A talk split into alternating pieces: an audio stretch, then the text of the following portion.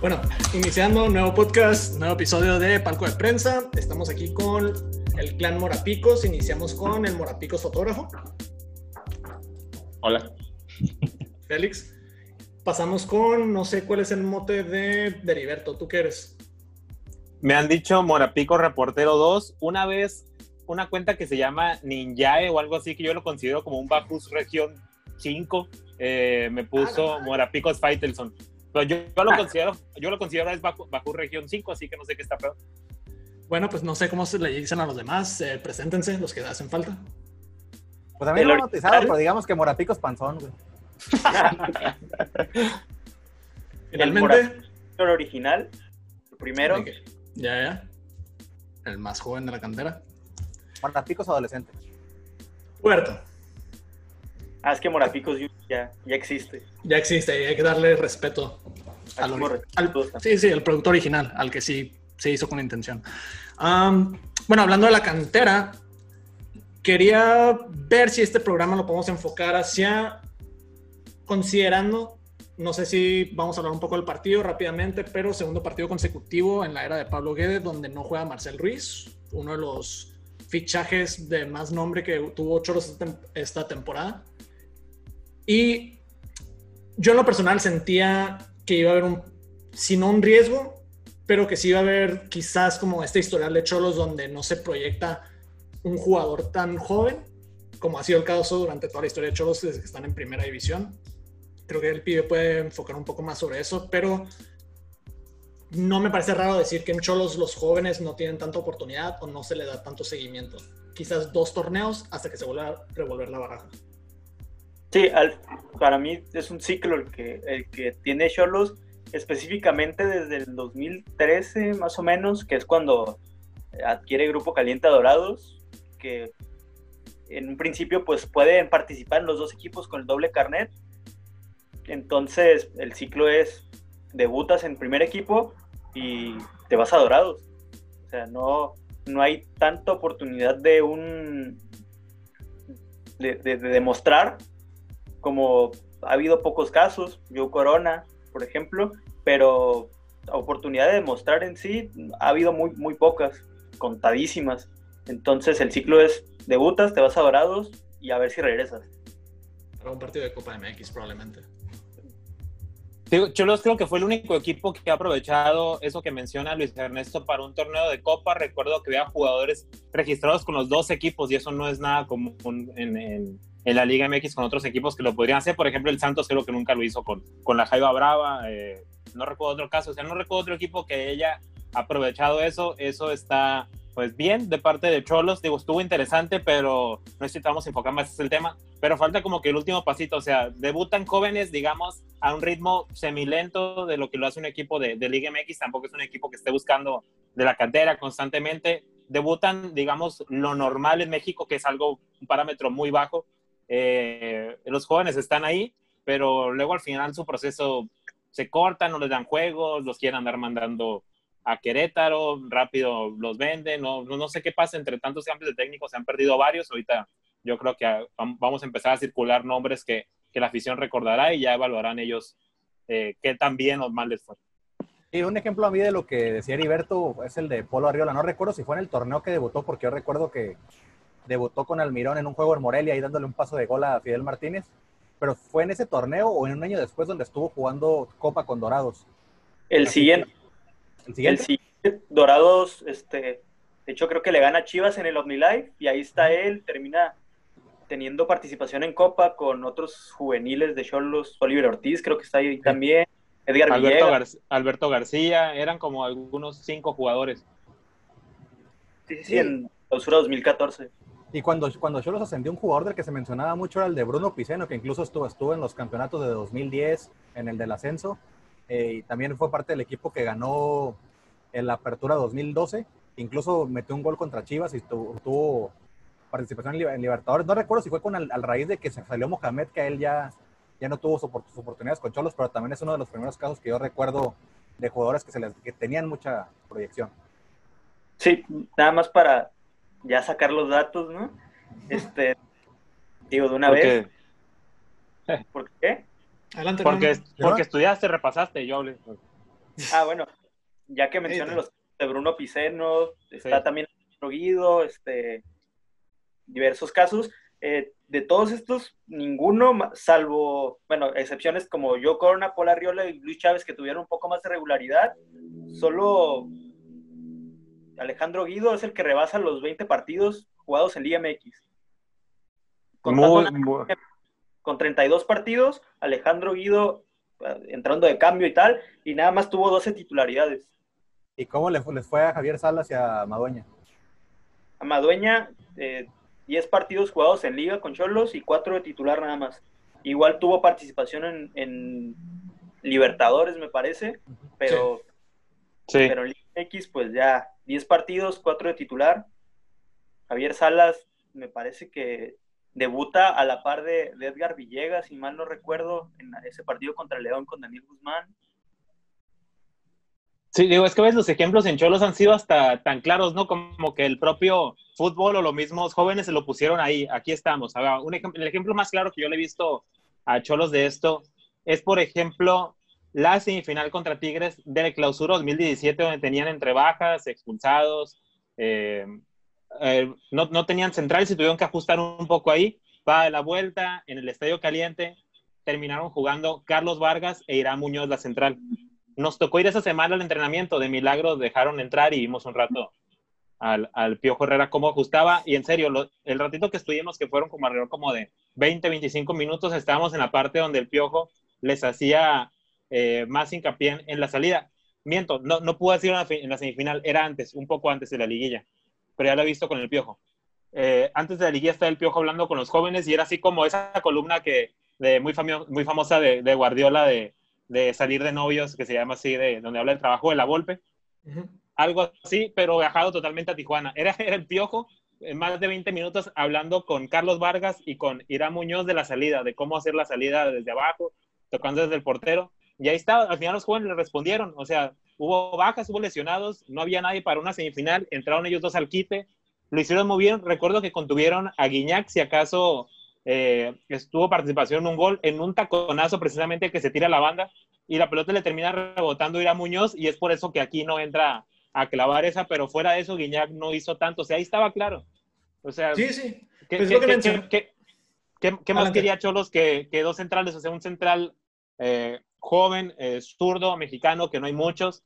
Otro central como Irán Muñoz, que tuvo también actuaciones muy cumplidoras con, con el equipo. O sea, no había más, ellos eran los de proyecto, o sea, si vengan extranjeros, eh, pase esto, que te quiero traer este jugador, que vamos a cambiarlo por ese, ahí están, o sea, eran para llevarlos en proyecto y Cholos no los lleva, o sea, por eso a mí me da, por eso viene el caso del de Marcel Ruiz, que es un reto para dos lados, tanto para Cholos como para, como para Marcel.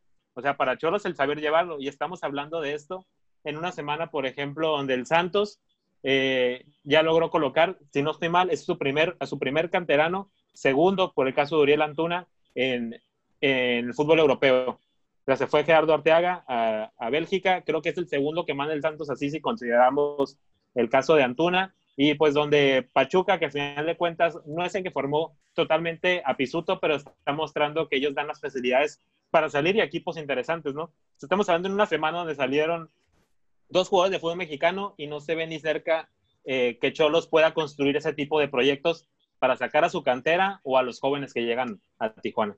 Lo más, lo más cercano que hubo en una época, 2017, cuando llega Coudet, fue el caso de Paul Arriola, que sonó para llegar a, Holanda, se rumoraba que iba a llegar a Holanda, si no me equivoco. Sí, el, Guzmán un día le preguntó, con, esta semana, le preguntó eso. Esta semana se cumplen tres años de su, de su, último gol, que fue en Copa contra Puebla. Después de eso yo le pregunté que si era cierto que sonaba para Europa, Holanda, Portugal, dijo que sí, pero no quiso hablar del tema.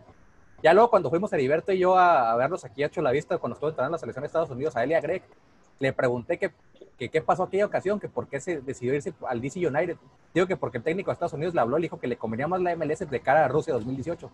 Sabemos lo que pasó, pero ahí sí fue un, creo que Paul se dejó guiar más por lo que le, le dijo el entrenador de Estados Unidos y al final no, no terminó concretándose y ahora ya, eh, ¿cómo se dice? Este, firmó eh, para hasta, con el diccionario para el 2024. Sí, se extendió su contrato. Como proyecto de exportación, me parece que fue el que casi les resulta. Fue el más, más cercano a resultar, o sea, Pues sí, pero Paul realmente no fue hecho en la cantera de Cholos. Sí, sí, sí. Vino Ah, de- llegó, llegó como 17, 18 años, ¿no? Del Galaxy. Sí, sí, venía del LA Galaxy. Que incluso también, si, algo, si algún mérito hay que darle a Cholos en esta cuestión de proyectar a talentos jóvenes, creo que han sido ju- jugadores quizás no con tanto cartel, pero que lo, logran dar ese brinco de Cholos a otros equipos. Se me viene a la mente el caso de Henry Martin, que también llegó bastante joven. Javier Güemes también llegó de Dorados como un jugador incógnita que terminó siendo figura. Recuerdo que reemplazó a Pellerano, cosa que no era fácil. También está el caso del propio Guido Rodríguez, un jugador de Argentina que si bien venía con un poco más de cartel, dominó por completo en Cholos y al que fue al año, año y medio, fue vendido a la América. al Y año. estaba, al año. llegó a Cholos como a los 22, 23 años, me corrigen la edad. Creo que era 22, más o 22. Fue 22.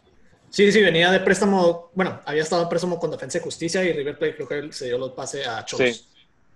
Pero sí, retomando el tema, realmente los jugadores jóvenes que han trascendido en Cholos, salvo quizás Joe Corona, que es ahora sí que el símbolo de la cantera de Tijuana, no hay mucha proyección o no hay mucha exportación que tú digas que haya valido la pena. No Sí, sé, yo- yo- No. Yo, yo creo que el tema, pues a nosotros nos resulta pues interesante para, para hablarlo, para comentarlo, porque vemos que Cholos tiene ahí las herramientas. Digo, no es tampoco sencillo que una franquicia nueva co- comience a tejer su, su red para hacer scouts. Rápido lo entendieron. No sé si va por el lado tanto de mercadotecnia, porque deportivamente pues también es interesante ir por los mexicoamericanos que han tenido varios en selecciones juveniles de Estados Unidos, algunos californianos también.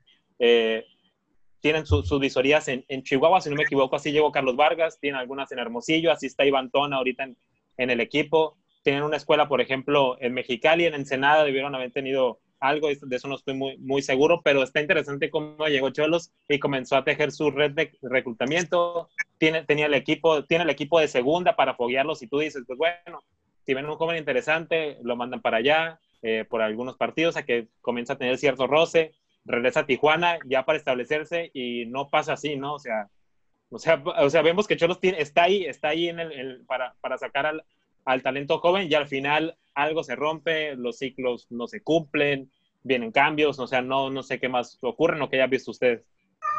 Creo que un... ay, ¿De quién es el niño? No, no es un niño, es un, es un gato. Ah, Félix, qué bueno, pues ya no, ya no estabas, estabas muy callado. Sí, por favor, estás muy callado. El gato quiere que hables, güey. Sí, solamente retomando un poco hacia atrás de lo de Irán Muñoz y Carlos Vargas en ese 2017, al Piojo le gustó tanto cómo jugó Vargas esa liguilla que se lo llevó al América, ya que ya no, no cumplió o no destacó, pues, Pues ya incluso- es otro tema. Se lo- se incluso lo- me acuerdo quería que también que- Irán Muñoz. Sí, sí, sí. Sí, sí. Pero a Carlos Verde incluso le... Creo, ¿qué, qué fueron? ¿Cinco o seis partidos los que alcanzó a jugar esa temporada? Le alcanzó No. para un llamado a la selección.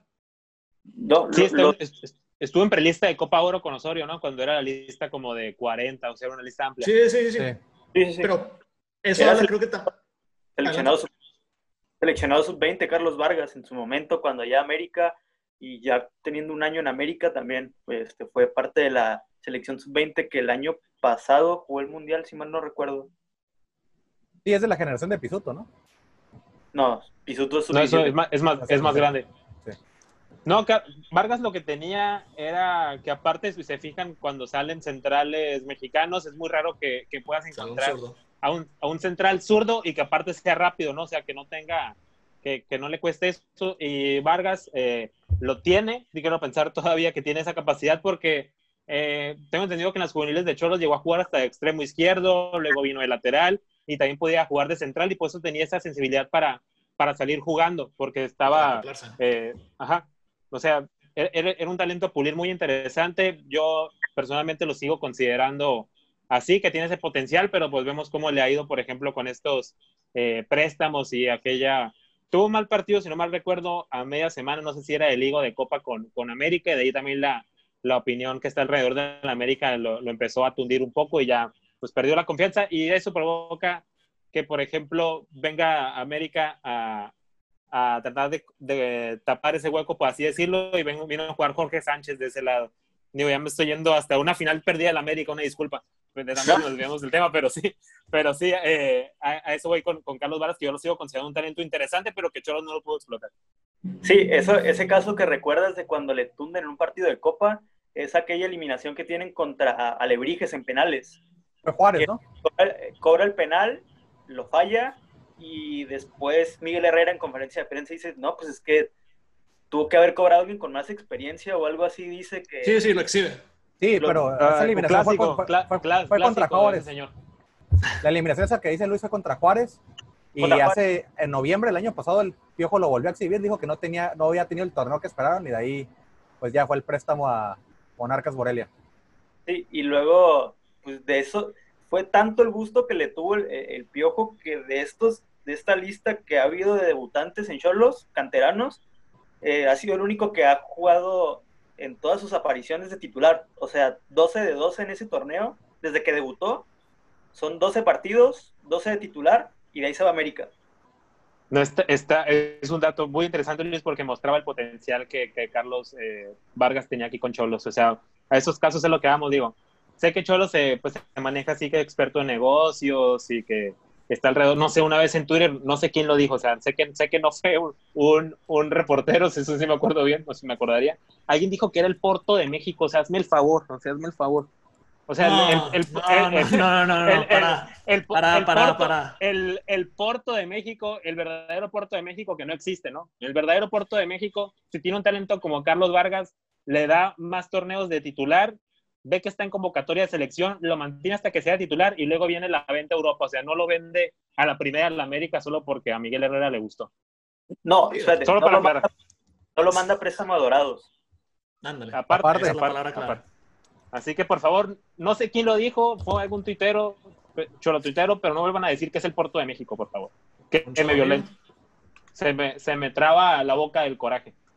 Antes de seguirnos extendiendo rápidamente, hacer mención a Marco Romero del Sol de Tijuana. Estaba leyendo un artículo que lanzó hace poco y mencionaba que en los nueve años de historia de los Cholos de Tijuana, en el máximo circuito, han debutado un total de 29 futbolistas.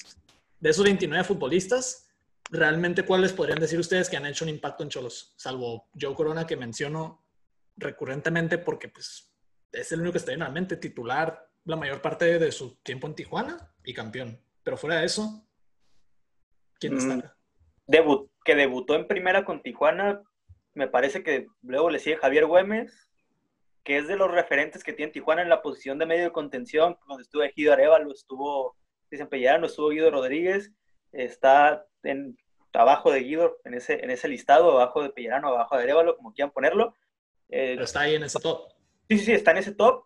Llegó a América después, fue convocado estando en Cholos eh, con un amistoso contra Panamá en 2014, después del Mundial. Eh, estando en Cholos, eh, va a Copa América en 2015 y ya después es cuando pasa América.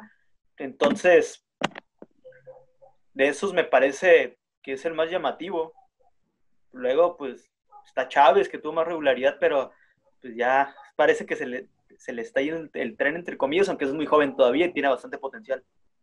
Otro También estaría sonaba entre- mucho entre era. Amando Moreno. Amando Moreno, el de New York Red Bulls. Amando. Ujú. Uy, ya, ya vámonos, ¿no? No, Sí, yo no. también estoy, estoy, estoy con Luis de, de entre jugadores que debutaron o no, o sea, formados, que cono- mejor digámoslo así, que conocieron la primera división con Cholos, Ajá. Entre Madueña, Ajú. Joe Corona, Henry Martin y Güemes. Y Los que mejor, los que La Hood. mejor van. Pues la con- pero no es como que, no es como que ahorita tenga eh, un cas- una carrera que se vea que va a ser muy estable en primera, digo, no, no se me hará raro que luego juegue en la Liga de Ascenso. En su momento, estamos hablando- La lista que hemos mencionado fue un prospecto que incluso llegó a selección mexicana. Y otro, que, si mal no recuerdo, después de ese llamado a selección fue cuando empezó a decaer de su nivel. Pues fue el portero titular en Panamericanos. Sí, Sí, sí. Plata. Pues sí, pero, pero ¿cuántos han sido? Y no, eso no les garantiza que tengan una super carrera en primera. O sea, yo no creo que la Juda haya estado tan establecido en primera porque sí era, por ejemplo, entre los cuatro porteros mexicanos de peor rendimiento, la verdad. Sí. Pero no estamos hablando de no estamos hablando de la proyección de la carrera de uno de los jugadores, estamos hablando del seguimiento que le dio Cholos, por lo menos aquí. Ya en Santos ah, no creo que vaya a tener Ah, muchas sí. oportunidades, pero hablando en De hecho, Cholos, de, de hecho, alguna vez me enteré que en Cholos lo querían negociar Europa después del, del récord de minutos que tuvo por ahí. Que yo, yo no me creí, o sea, cuando uno redacta esas notas, yo sé que queremos poner el tweet y que destaque y que la nota sea leída y todo esto, pero, o sea, y ponían récord de la HUD, pero, o sea, siendo sinceros, si sabes de fútbol, de, si entiendes un poquito la lógica del fútbol, no le puedes poner que el récord fue solo el portero, o sea, era un, era un mérito de la, de la defensa. O sea, yo entendería que un equipo de Europa no se va a creer eso. Que no me puedes decir, ah, tuvo un récord de minutos, pues te pones, pones a tu gente de inteligencia deportiva a, ver eh, cómo estuvo eso del récord, ¿no? Si te lo quieren vender por ese lado, porque eso fue lo que yo me enteré que quería hacer Cholos. Eh, Pero eso va para la afición. Eso va para la afición. Va en parte para la estadística, para el libro de estadística nada más. sí, pero... Ajá. Y aparte, en ese torneo, me parece a mí que fue el mejor que tuvo la Judo y Clausura 2018, cuando de hecho son la, defensa menos goleada del torneo, con Pablo Aguilar y el Topo Valenzuela eh, en la defensa. A respeto para el Topo Valenzuela. Sí, sí, sí, no. sí, sí. No, no, estoy diciendo nada, máximo respeto, un saludo, ojalá nos escuche algún día. Este, pero... un día lo vuelvan a topar en un Oxxo. lo encontramos en un Oxxo un día, no, no nos dio pena saludarlo. Un saludo, Juan Carlos. Claro que sí. Eso es, eso es gente de, pueblo, güey. Ese es el capitán del pueblo de Tijuana. Bueno, también vimos a otros jugadores sudamericanos en el soccer loco, güey. ok, ya, nos estamos diciendo. Nos estamos diciendo. Luego hacemos un capítulo con, con Cholo Jugadores y les voy a contar del día que, que elegí manzanas en Walmart junto a Omar Mendoza. Ah, sí, güey en Walmart. Para todos los aficionados de Cholos, si quieren conocer a un jugador, vayan a Walmart de galerías. No hay pierde. Pero luego, hacemos un capítulo de eso porque sí está amplio también. No, se preocupen, hay que, hay que con los juveniles. Sí, yo me acuerdo que encontré a, ya, pues ya. luego, les cuento. Pues para, para, iniciar este torneo, digo, llevamos dos jornadas, pero hemos visto la participación de, de Guzmán, creo que eso es una buena señal de que por lo menos Pablo eh, va a dar oportunidad a la cantera. Tienes a un seleccionado, aunque sea sub. Pero sí, sí me sigue haciendo mucho ruido que un prospecto como Marcel Ruiz no esté teniendo minutos. Quizá, y también me parece raro porque por lo general cuando a los jugadores jóvenes les cortan ese proceso es porque hay malos resultados. Podemos retomar tantos casos donde no voy a decir que era una mala racha, pero los técnicos ya se sentían presionados. Llámese un que Daniel Guzmán, llámese Rubén Omar Romano, nos vamos un poco atrás, está el negro Almirón. Hay muchos casos donde sí se podría entender por qué un técnico puede deshacerse del apoyo de los juveniles.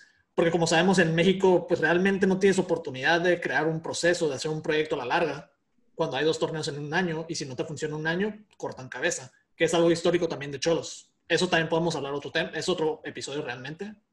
Pero si quería saber sus opiniones sobre qué tanto influye en cuanto al esquema, el esquema competitivo que hay en México, como para poder sacar tanto joven.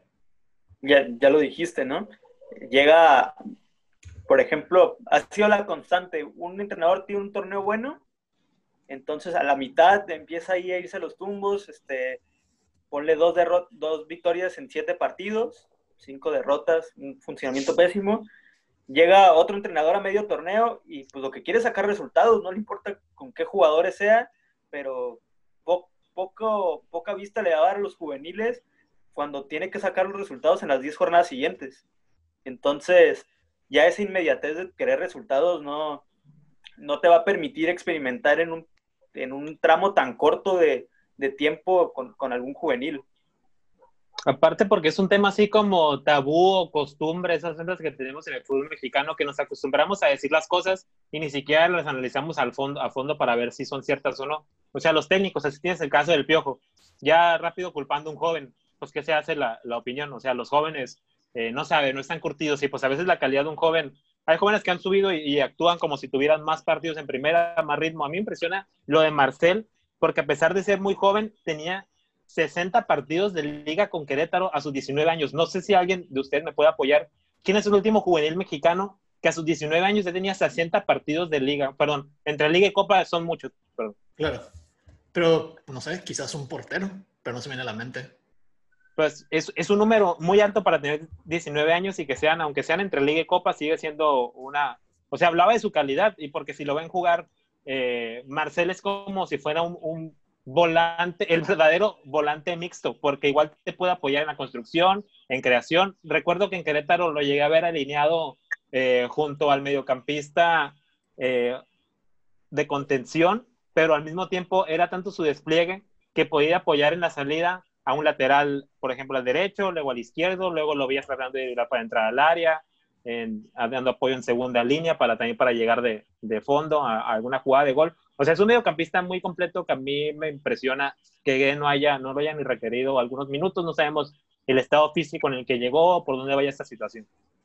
Pues uno pensaría que es por cuestión del estado físico, no sé si alguna lesión o le falta incorporarse al ritmo del equipo, pero sí, sí resalta, por bien que mencionas.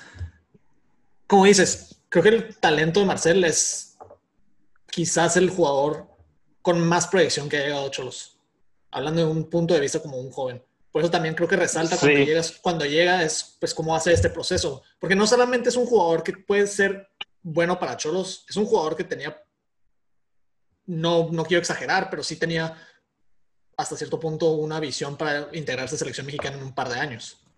sí, de hecho estuvo sonando, estuvo sonando para, para América y para Chivas desde Querétaro, pero al último pues no, no se hizo. Y hace poquito que lo entrevistaron para Fox Deportes, no negó la que algún día uh, pudiera alguno de los equipos, pero le preguntaron que si cuál le gustaba más de América o Chivas, obviamente no quiso decir, pero pues no lo descartaba en un futuro. O sea, Marcel, de verdad, otro comentario sobre Marcel, eh, Yacer Corona, creo, en cuanto se, se, hace el movimiento de que ya viene a Cholos, eh, hace un comentario ahí en, eh, que tiene ahí en el podcast con Martín del Palacio, vea eh, que, que, Martín lo, lo compartió, que Yacer piensa que es dos años en México y tiene nivel para ir a Europa. Es como la proyección que le ven pues la gente de fútbol, ¿no? Como Yacer que ha estado en las dos instituciones. Sí, pues incluso Bucetich, digo, también hay que darle mérito a Bucetich que lo vio tan joven y le dio tanta confianza. Creo que su debut fue cuando marcó un golazo. Sí, a Puma, si no me equivoco. Sí, en las, ah, qué bueno que te acuerdas. En las primeras jornadas del torneo. Y desde ahí, digo, no, no fue como tantos casos de jugadores jóvenes donde dan un chispazo y a las tres jornadas desaparecen. Este fue un jugador que se fue llevando poco a poco hasta que se volvió prácticamente titular. O sea, se dio un puesto titular en el equipo de Querétaro. Es un prospecto para el fútbol mexicano. Por eso, bueno, estoy siendo muy repetitivo, pero creo que por eso es el, la preocupación que un prospecto de México esté en un equipo donde realmente no, no, dan, no dan el ancho a falta de oportunidades. Sí, y digo, y, en este, alguien quería comentar. No, sí, iba a decir que ha sido de esos prospectos fuertes que tiene México en la actualidad, tanto que creo que Alex me corregirá en ese, en ese punto que Gerardo Martino lo llama alguno de los microciclos, ¿no? Sí, de hecho sí. sí. Y pues también es parte de la selección que, que está proyectada para ir a Tokio 2021. Entonces, o sea, prospectos así que, digamos, la, la crítica del medio de fútbol, ya dígase entrenadores, este, exfutbolistas, lo proyecte para ir a Europa y para ser importante, siendo, teniendo 19, 20 años para una selección sub-23, ya, habla mucho de este, el diamante en bruto que tiene Cholos en estos momentos, tal cual pues con los antecedentes se ve mm, dudoso que, que, lo puedan pulir de buena manera.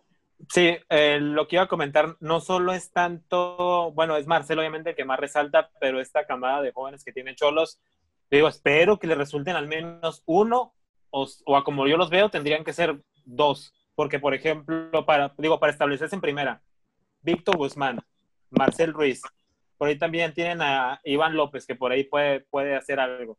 Eh, Carlos Higuera.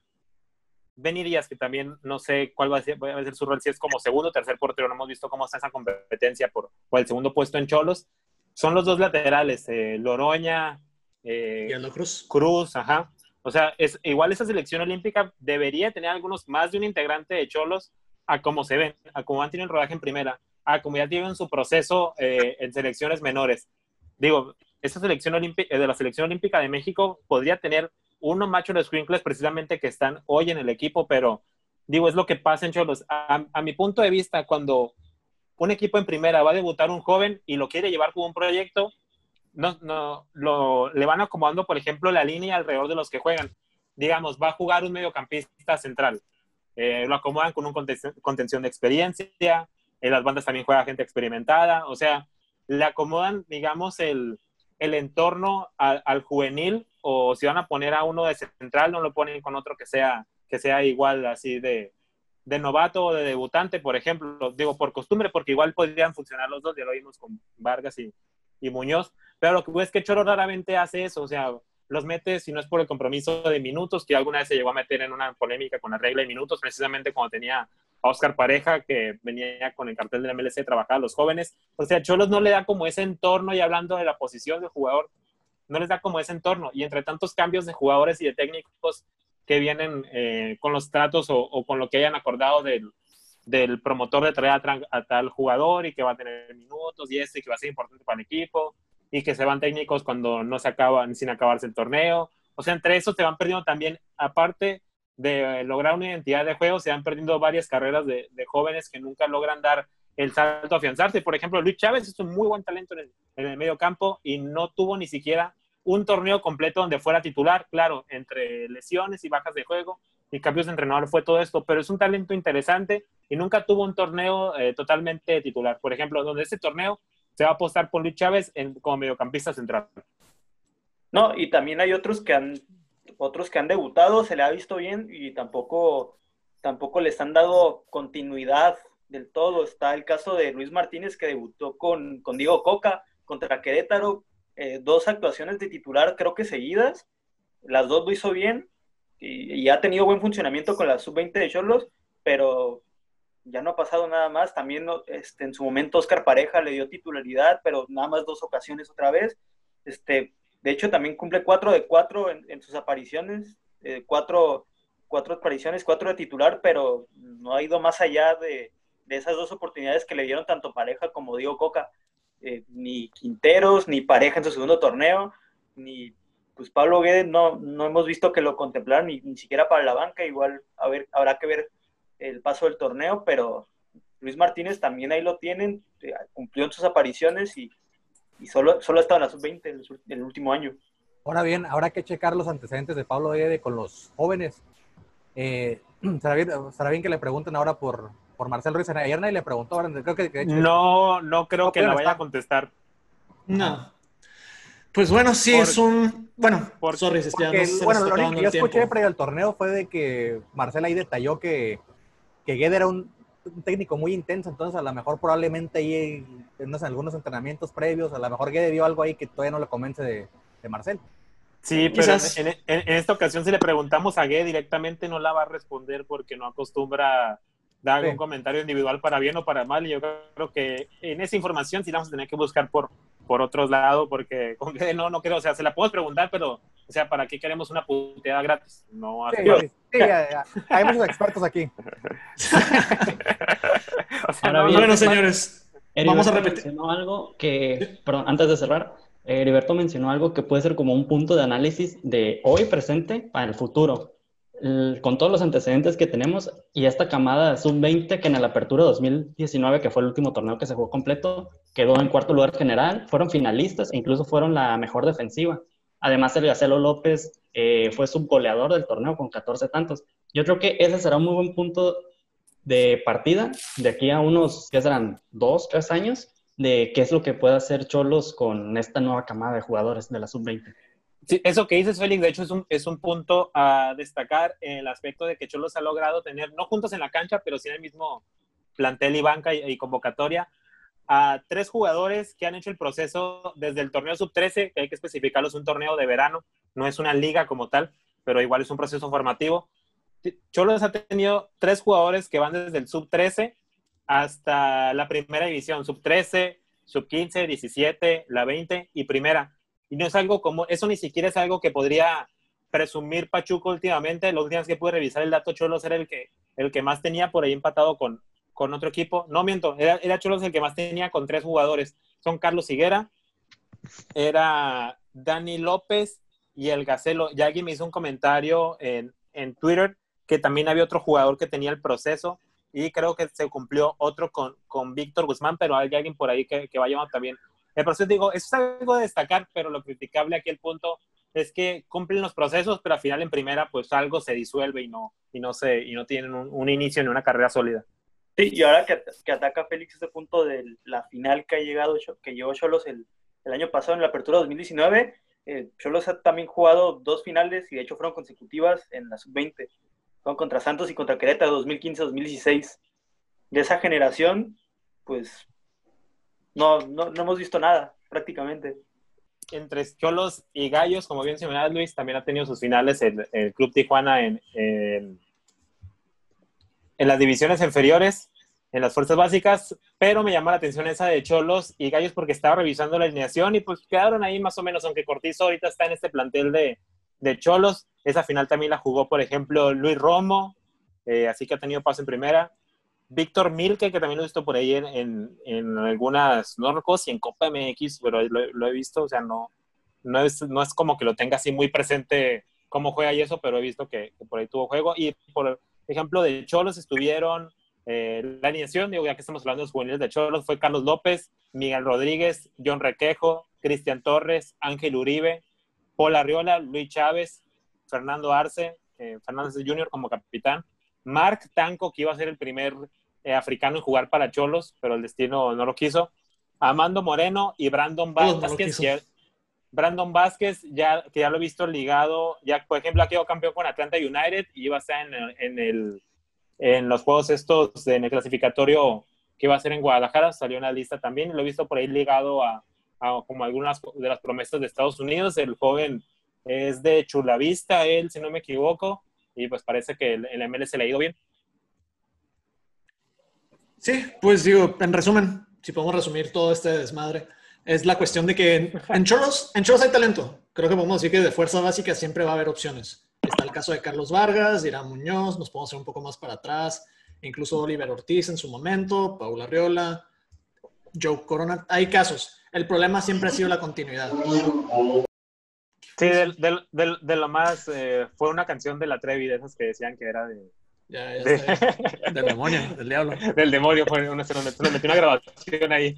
No, a lo que voy es que Cholos ya hicieron todos los, los primeros pasos bien, que era tener la, la, red para detectar el talento, el trabajo en juveniles, porque como bien hablábamos, había unos que desde sub 13 llevan el proceso, pero ahora pues falta lo más importante, ¿no? Establecerlos en primera, es ahí donde pues creo que todos coincidimos que ha fallado. Sí, prácticamente. Una historia de, de, buscar en la baraja, encontrarlo y una vez que ya libras el torneo, volver a rebajear y ver qué sacas. Pues bueno, todo por hoy. últimos mensajes, algo que quieran decir. Un saludo con cariño a todos los que nos escucharon el día de hoy. Es todo. Ah, gracias al señor Grillo, el único güey que nos escucha. Sí, sí. No, gracias y pues gracias y también pues aquí eh, para la gente que nos escucha, que le gusta quedarse hasta final, eh, lo apreciamos mucho y vamos a traer más temas. Digo, no, no queremos solo hablar de, de cholos y las cosas que pasen. Creo que No, ya vimos que esa madre no nos trae buenas cosas. no, igual también a, los que nos escuchan, invitarlos que nos que sugieran algunos temas. Sí, sí, da igual si el que llegue al final de este pinche video o podcast, como lo estén escuchando, uh, mándenos sugerencias, temas que a lo mejor les gustaría escuchar, propuestas, debates, a quien quieren ver que se madreen entre nosotros, no hay problema. Porque igual nos, podemos, igual nos podemos madrear en opiniones y debates, digo, aquí ah, falta soltar algún tema, como por ejemplo, son América y Chivas los verdaderos grandes y aquí nos quedamos dos horas, por ejemplo. Pues no, porque obviamente es Tigres. no, porque yo creo que los Cholos de Guede ya están para competir en, en el Championship de, de, Inglaterra. Yo creo que es un proyecto muy interesante. Ya están, o sea, prácticamente ellos ya pueden competir ahorita por el Championship en Inglaterra, ir a Europa League, o sea, ya están, ya tiene ese proceso. Ya, ya, pues tenemos el club argentino en Tijuana. El Championship no te clasifica la Europa League. El club argentino, zarpamos hacia allá. Gana la segunda Inglaterra y en la siguiente temporada se va a Europa League. O sea, hay que ir más mesurado. Si Tigres puede ganar, o si Tigres puede clasificar a la Champions, eh, Choros puede ascender de la segunda y luego a la Europa League. O sea, más. Ya, córtalo, por favor. Sí, hace, tres, hace tres minutos que empezó a hablar Heriberto, eh, no se lo tomen en serio, por favor. No, ya, El próximo podcast vamos a hablar de luchitas ya. Vamos a jugar. De todos modos, la racita va a decir que por eso los borapicos son unos idosos, güey. Saludos a la racita, a los tres güeyes que nos escuchan. Hasta luego.